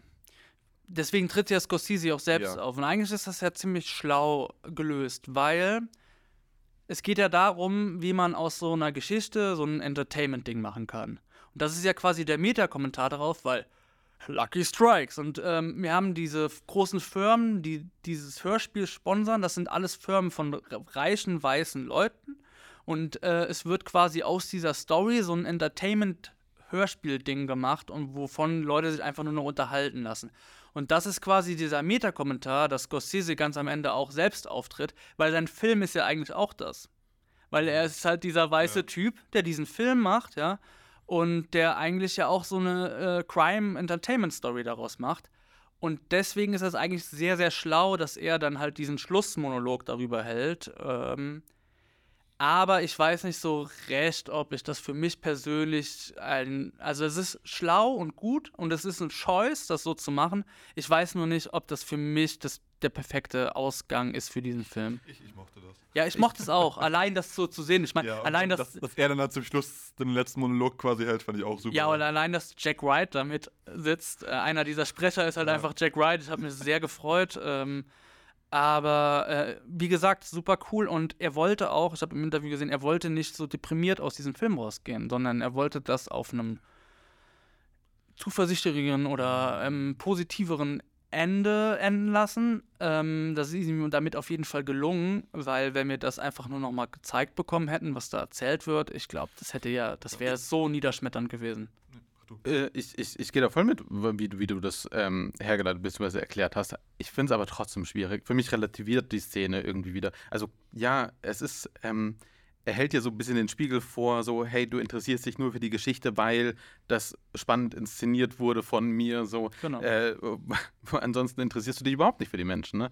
Ähm, aber trotzdem gehe ich dann nach, also es hat für mich ganz viel wieder mich so reingeworfen, von wegen, das ist eine fiktionale Geschichte. Hm. So, du musst, dich, du musst dir da gar nicht so Gedanken machen. So. Und das finde ich so ein bisschen die andere Seite, wenn ich, also ich kann einem Zuschauer ja den Spiegel äh, vorhalten, so, aber wenn der Zuschauer den Spiegel dann nicht versteht und dadurch einfach nur das Gefühl hat, das ist eine witzige Geschichte. So, all das, was wir gerade gesehen haben, war eigentlich nur ein Live-Hörspiel. Das ist gar nicht so real und gar nicht so bedrückend, wie es eigentlich ähm, gerade gezeigt wurde. Dann ist es auch wieder eine, eine, komischen, eine komische Botschaft, mit der ich dann teilweise aus dem Film rausgehe. Also dafür ja. war sie mir fast zu subtil dann, als dass sie wirklich eine Kritik ist. Ja, ich glaube aber niemand geht dann aus diesem Film positiv raus. Oh, das war ein Hörspiel, geil. Ich glaube, ähm, also man muss schon ein bisschen, also Scorsese fordert den Zuschauer immer oder die Zuschauerin, das ist einfach so. Man muss auch erstmal so ein bisschen, ich habe auch ein bisschen gebraucht, um diesen Meta-Kommentar zu verstehen, weil als wir im Kino waren, habe ich mich danach auch gefragt, so was sollte das Ende jetzt und allein dann nochmal mit seinem Kommentar dazu, was er genau damit ausdrücken wollte, ist dann schon, ah ja, okay, ich sehe es jetzt. Es ist halt dieser Meta-Kommentar darauf, wie wir es gerade halt aufgedröselt haben. Ich finde, das ist schon eine Entscheidung und das ist ein Weg, den kannst du machen. Und ich verstehe, warum er ihn machen wollte. Für mich persönlich wäre es, glaube ich, anders. Also generell kann ich mal sagen, so, die ersten zweieinhalb Stunden sind für mich perfekt und ein Meisterwerk. Und danach musstest du aufs Klo. Nee, ich, ich war nicht auf Klo. Achso, weil ich auf Klo musste. Nee. Ich war auch nicht auf Klo, stimmt, aber die letzte. Ich, ich, das war, also Leute, wenn ihr den Film noch nicht gesehen habt so oder noch vorhabt anzugucken, also zwei Getränke sind zu viel. Ich würde sogar fast sagen, ein Getränk ist äh, zu viel. Macht das so wie Max, nehmt euch ein Getränk mit. Und äh, trinkt nie. Trinkt nie und äh, äxt es dann so in den letzten 20 Minuten. Ja. Äh, das war ganz sinnvoll, weil für mich waren die letzten eineinhalb Stunden, oh. was komplette Filmlänge normalerweise ist, in dem Fall das letzte Drittel, ähm, die Hölle. Ähm, ja, aber nicht deswegen, sondern ähm, also ich sag mal so, ab dem Zeitpunkt, wo ähm, dieser FBI-Fall losgeht, beziehungsweise ab dem Zeitpunkt, wo sie dann im Gefängnis sind, da verliert er sich so für mich. Also wir haben immer noch super, super starke Szenen und ich mhm. finde es immer noch super gut. Aber ich finde, ähm, er kann das nicht mehr beibehalten, was der Film vorher ist. Also ich würde sagen, die ersten zwei, zweieinhalb Stunden sind perfekt. Nur gegen Ende habe ich auf jeden Fall, also in den er ersten zwei Dritteln dieses Films habe ich nichts zu meckern. Ich würde sagen, ja, dass dieser das Film perfekt ist und er wirklich an einem Meisterwerk dran ist. Mhm. Nur gegen Ende raus, ähm, vor allem dann das Ende, da ist für mich persönlich einfach nicht so. Das, ja. ja. Äh, das ist bei mir lustigerweise fast genauso. Mhm. Also ich habe dann ab dem Moment mehr oder weniger zum ersten Mal auf die Uhr gekommen und dann festgestellt, oh shit, der Film geht noch anderthalb Stunden. Und ich war so, Mist, eigentlich muss ich auch mal auf Klo. Okay, das ist alles die, der Toilettengang schuld. Ja, aber beim, beim zweiten Mal ging es dann alles wieder. Aber, aber das ist so, meines Erachtens ist es dieser Moment, ab dem das Haus explodiert, bis zu dem Moment, wo das Kind quasi stirbt. Für mich, das ist so ein bisschen so ein Leerlaufmoment. Also im Grunde der Moment, wo das FBI zum ersten Mal drin vorkommt. Mhm. Der hat für mich zwar funktioniert, aber nicht so gut wie der Rest des Filmes. Und ab dem Moment, wo das Kind dann gestorben ist, das klingt, das klingt so fies, aber, wieder geil. aber da hat er, da kommt halt diese emotionale Ebene zurück und alles drum und dran. Und da hat der Film nicht dann richtig, also die letzten 10, 15 Minuten hat der Film mich wieder komplett zurückgeholt. Deswegen, ja. Was ja voll interessant ist, weil das, was der Film halt ursprünglich war, ist das, was dich dann am wenigsten ja, interessiert. Genau. Und ich glaube, das ist das auch, was denen halt dann beim Machen des Films aufgefallen ist, weil, ja, I don't care, scheiß FBI so, Mhm. also das ist halt das, was du halt miterzählen kannst, aber deswegen steht das ja auch nicht mehr so im Fokus, aber Ich mag das auch voll, dass das FBI hier viel mehr so ein kleiner Side-Fact ist. Hi, hier ist Mhm. unter anderem das FBI gegründet worden. und Das ist die erste staatenübergreifende Institution, Ja. die äh, überhaupt so ermitteln kann, weil nur so konnte, konnten, konnte das ganze Verbrechen ja sich überhaupt äh, entwickeln, weil alle vor Ort weggeguckt haben und es gab niemanden von außerhalb, der da drauf gucken konnte. ja, und das auch wie das FBI gezeichnet wird, weil Scorsese meinte, er will, wollte halt auch keinen White Saver-Film machen wieder. Da kommt das FBI und dann regelt das alles da und dann ist alles cool. Und das FBI, also ich meine, Jesse, äh, wie heißt er, Plymouth? Clemens. Äh, er ist halt voll der Dödel einfach nur. Also man merkt ja auch, die haben überhaupt gar keine äh, Befugnis. Die klopfen einfach nur an Türen und reden mit Leuten. Und natürlich machen die da irgendwie eine Ermittlerarbeit. Aber mehr oder weniger hat er ja einfach nur Glück und stolpert ja einfach nur in diesen Fall da rein. Das Ding oder? ist, was ich aber, also was ich beim ersten Mal schon nicht realisiert habe und was ich jetzt auch, weil ich das Buch am Anfang ein bisschen gelesen habe, Ja. äh, das FBI hat zum eigentlich diese Stadt unterwandert. Die sind eigentlich alle undercover in diese Stadt gegangen, außer Jesse Plemons und alles drum und dran. Heißt, die haben sich quasi undercover so in die Stadt reingeschlichen und alles so. Du hast ja diesen einen Native American, der dann zufälligerweise genau zu dem Zeitpunkt, wo dieses FBI zum ersten Mal ankommt, auch dann da ankommt. Du hast dann diese, äh, ich glaube, Versicherungsbeauftragten, alles drum und dran Ja. der gehört auch zum FBI und dann gibt es da diesen einen Moment, wo dann die ganzen fünf, sechs Leute sich zum ersten Mal treffen. Und das sind eigentlich so die ganzen Leute, die undercover da sind. Und gleichzeitig macht Jesse Plemons dann auch offizielle Arbeit dann dazu. Ah, Aber das kommt halt diese- aus diesem Film meines Erachtens nicht so wirklich raus. Weil es auch gar nicht so im Mittelpunkt stehen soll. Genau. Ja, genau. Aber Aber, das hatte- erklärt diese Szene nachts auf dem Feld, Genau, ne? ja. Wo, ah, okay. Weil die sich da zum allerersten Mal treffen, um zu sagen, was sie gerade erfahren haben. Und ja, das, ja, genau. Ja, das ist halt wieder das, das, äh, Das ist halt so eine- Scorsese das halt nicht erzählen möchte, sondern es Genau. geht hier um was anderes und das passiert halt irgendwie beiläufig im Hintergrund. Aber trotzdem ist er ja ein totaler Dödel Ja. und er stolpert ja eigentlich nur mit Glück in diese Lö- Lösung dieses Falles rein, weil halt dieser eine Native ihm die Geschichte erzählt und sagt, Stimmt, ich, ja. Hm. das ist ja dieser Schlüsselmoment, dass er ihm sagt, so, okay, das und das ist passiert. Und wir haben natürlich auch so eine Art von Folterkritik mit drin. Also wir sehen schon, das FBI ist von Anfang. Ist es Folter, ist die Frage, aber an sich schon. Auf- also auf der Mann Fall. darf nicht schlafen, er muss da stehen. Ja. Äh, Das zählt absolut als Folter. Damals vielleicht nicht. Ja, und äh, es zeigt ja auch schon, das, was ja vielleicht so außen vor lässt, ist Korruption. Ich glaube, Korruption hat viel beim FBI am Anfang auch gespielt und alles Mögliche. Aber trotzdem ist es ja auch schon ja, eine Entscheidung zu sagen, nee, wir rücken das halt eher in den Hintergrund und ähm, Es ist auch super wichtig, dass er das gemacht hat, weil das wäre ein ganz eigener Film. So, der, wenn der Fokus Mhm. jetzt irgendwie auf das FBI wandert, so das FBI dient jetzt hier in, in der Struktur eher ja so dem, dem Hilfs- oder also einerseits ist es natürlich die akkurate Darstellung, aber es äh, löst dann grundsätzlich den Fall. Aber wenn ich da grundsätzlich mehr drauf geblickt hätte auf äh, die Verhandlungsmethoden, die Foltermethoden ne, und äh, potenzielle Korruption im FBI, dann hätte ich total die Show gestohlen für das ganze letzte Drittel. Und das sind daher fast eineinhalb Stunden ne, de- des Films. Und dann würdest du rausgehen und sagen so, ey, ich weiß jetzt, wie das FBI gegründet worden ist. Und du hättest den, den, den Osage-Bezug komplett verdrängt wieder, weil das das Letzte ist, mit dem du so ein bisschen rausgehst. Und dann Mhm. geht's nur noch, dann ist es nur noch die Geschichte von weißen Leuten, wie sie eine weiße Institution gegründet haben. Und das sollte absolut nicht im Fokus sein. Und er hat dann auch, also um nochmal auf die Osage zum Schluss zurückzukommen, hat er diesen letzten, dieses letzte Bild quasi, wo er dann die ganzen Osage in der aktuellen Zeit quasi, das ist das aktuelle Osage-Volk, was da tanzt um dieses Kreis und alles drum und dran. Das, was aktuell von denen da ist und auch die Musik, die da spielt, ist quasi das, was das Volk heutzutage Musik von macht. Das fand ich auch ein richtig gutes Bild. Ich habe das zwar auch erst im Nachhinein erfahren, nachdem ich den Film gesehen habe, dass das so der Fall ist, aber es ist auch wieder ein richtig guter Moment und alles drum dran, wie das zurück. respektvoll einfach. Genau. Sehr respektvoll Richtig und er war, er durfte mit seinem Team nämlich dabei sein, wie sie sich treffen Mhm. und was sie heute halt an und äh, ja, hat das dann beobachtet und Ja. hat dann gefragt, darf ich das filmen? Und die meinten Ja. so, klar. Auch das Ding, dass er quasi den Film da gedreht hat, wo das alles stattgefunden Ja, hat. wie gesagt, auch wir sehen ganz viele Leute vor der Kamera, Mhm. die halt wirklich zu diesem Ja. Volk gehören und auch hinter der Kamera waren sie dabei. Und wie ich schon erzählt habe, äh, haben sie ihn sehr viel beraten und dann zu anderem ja auch gesagt, das, was wichtig ist, du musst diese Liebesgeschichte erzählen. Also sie haben ihn wirklich richtig gut beraten und äh, es ist sehr schön zu sehen, dass äh, Corona dann ja manchmal doch noch was Positives hat. Ich meine, wir hatten, hätten hier ansonsten einen Crime-Film bekommen, übers FBI von Paramount produziert.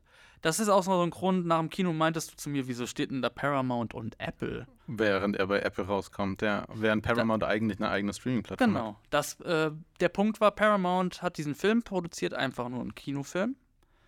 Ähm, das sollte dieser Crime-Film werden und dann ist ihnen aufgefallen, okay, wir müssen hier was ganz anderes erzählen und wir müssen, haben dieses Skript nochmal umgeschrieben und dann sind sie zu Apple gegangen, um zusätzlich Geld zu bekommen, weil sie hatten dann, glaube ich, ursprünglich 80 Millionen und dann ist ihnen aufgefallen, ja, okay, wir brauchen aber ungefähr 200 Millionen für das, was wir jetzt erzählen wollten. Also haben die beiden sich zusammengeschlossen und der Deal war dann, ja, es kommt erst im Kino und dann auf unsere Apple-Plattform, also Apple TV. Was auch äh, dann nochmal so ein Punkt ist, was ich jetzt ganz interessant sehe, weil wir haben vorhin über Netflix gesprochen und dass Netflix das ja irgendwie nur macht ähm, für die Preise. Ich bin mir sicher, Apple macht das auch nur, weil sie Scorsese unter Vertrag haben können. Aber trotzdem sehen wir ja hier eine andere Herangehensweise, dass dieser Film dann anlief und dass Apple dann bekannt gegeben hat, nee, der bekommt eine relativ normale Kinoauswertung. Und ähm, alles andere ist ja auch einfach nicht respektvoll einem Regisseur gegenüber, wo man weiß, dass er will, dass seine Filme auf der großen Leinwand gesehen werden. Ja, das, das war absolut wichtig, dass der eine komplette richtige Kinoauswertung hat, weil sonst hätten wir. Das, das, es fühlt sich ja eh schon so, so zweischneidig irgendwie an. So wenn, wenn du da dieses Apple-Logo am Anfang siehst und dann versucht, also ich habe dann sofort so, so ein bisschen so einen, so einen Würgereiz. Ich, ich will eigentlich so einen Riesenkonzern, äh, der sich so global aufstellt und immer mehr aufsaugt. Äh, ich, will das ja, ich will das ja gar nicht so groß unterstützen, aber es ist wirklich ein großartiges Endprodukt, das da entstanden Ja. ist. Apple steht für Qualität im Ja. Film und Fernsehen momentan. Das ist halt leider so. Die machen halt genau das entgegengesetzte Konzept zu Netflix. Die machen wenig, aber dafür qualitativ. Also, das muss man denen halt wirklich lassen. So. Ja, ich würde sagen, richtig guter Film. Schaut ihn auf jeden der- Fall an. Ich glaube, das beste Film des Jahres bis jetzt. Mal Für gucken. mich aktuell auch. Ich glaube aktuell auch nicht, dass da irgendwas noch rankommen könnte. Mal Also ich abwarten. weiß nicht. So wie, mein, so wie mein aktuelles Kinojahr war und Filmejahr, glaube ich nicht, dass da was dieses Jahr rankommen wird. Deswegen Wir werden es sehen. Das Jahr ist nur noch äh, zwei Monate. zwei Monate. Wir haben jetzt noch äh, nächsten Monat noch einen Film, den wir besprechen. Wenn wir es schaffen, den in Kino zu gucken. Ich glaube nicht, aber das können wir gleich nochmal privat besprechen hier in der Sendung. Ähm, Das ja, ist schon mal der Teaser für was der wir Teaser, angucken ja, werden. Also könnte das vielleicht- wohl sein? Oh. Ich gebe mal einen kleinen Tipp. Netflix. Okay, okay. Ich bin äh, gespannt. Ähm, ich äh, lass mich überraschen. Haben wir noch was? Will noch wer was zu dem Film sagen? Äh, dreieinhalb Stunden, die sich gut gelohnt haben. Ja, das muss man wirklich mal sagen. Das ist das auch immer, äh, das kann man vielleicht wirklich nochmal sagen am Ende. Wir Wo sind die Pausen? fin- nee, es, äh, es gab Kinos, die haben Pausen gemacht. Hm. Und Scorsese Hat äh, gemeint, nö. hat nö gemeint und die wurden wieder gestrichen. Weil Mhm. Scorsese meint, in diesem Film darf keine Pause. Ich verstehe das auch ein bisschen. Weil du sollst da, also es gibt ja Filme, da sind Pausen sinnvoll und da sind die auch super gesetzt und du hättest die auch setzen können. Aber Scorsese will ja auch ein bisschen, dass du dich ein bisschen quälst und dann auch wirklich da sitzt und nicht mehr kannst nach dreieinhalb Stunden, weil das ist ja auch das, was, worum es in diesem Film ein bisschen geht. Ist ein bisschen widersprüchlich, wenn es danach auf Apple rauskommt und du das wahrscheinlich auf deinem Smartphone auf dem Klo guckst, aber ja. Ich glaube, niemand guckt diesen Film auf dem Smartphone auf dem Klo, oder? Aber komplett auf Klo, ja. Dreieinhalb Stunden. So kann man Arbeitszeit auch äh, totschlagen. Ja, ich meine, wir, wir wissen auch, warum er da hingeht, damit er diesen Film finanziert bekommt. Also, Ähm, ja, wollen wir noch mal kurz drüber reden, vielleicht so, was Scorsese vielleicht noch machen könnte. Ich weiß nicht, was er machen kann, aber hat irgendwie. ja, Scorsese meinte ja, dass er an einem Punkt ist, wo er es richtig schade findet, dass er wahrscheinlich bald irgendwann sterben wird, weil er das Gefühl hat, dass er äh, äh, noch ganz viel zu erzählen hat und irgendwie mit jedem Film immer wieder mehr das Gefühl hat, dass er äh, immer besser wird. Und ich finde, das zeigt ja auch so, also wir haben ja vorhin über seine Filmografie gesprochen und irgendwie jetzt mit Anfang 80 noch so einen Film rauszuhauen und auch generell in seinen 70ern, in den 2010ern, also so mit der Zeit mitzugehen, ähm, finde ich schon sehr beachtlich und ich hoffe, dass dieser Mann noch ein paar Filme machen wird.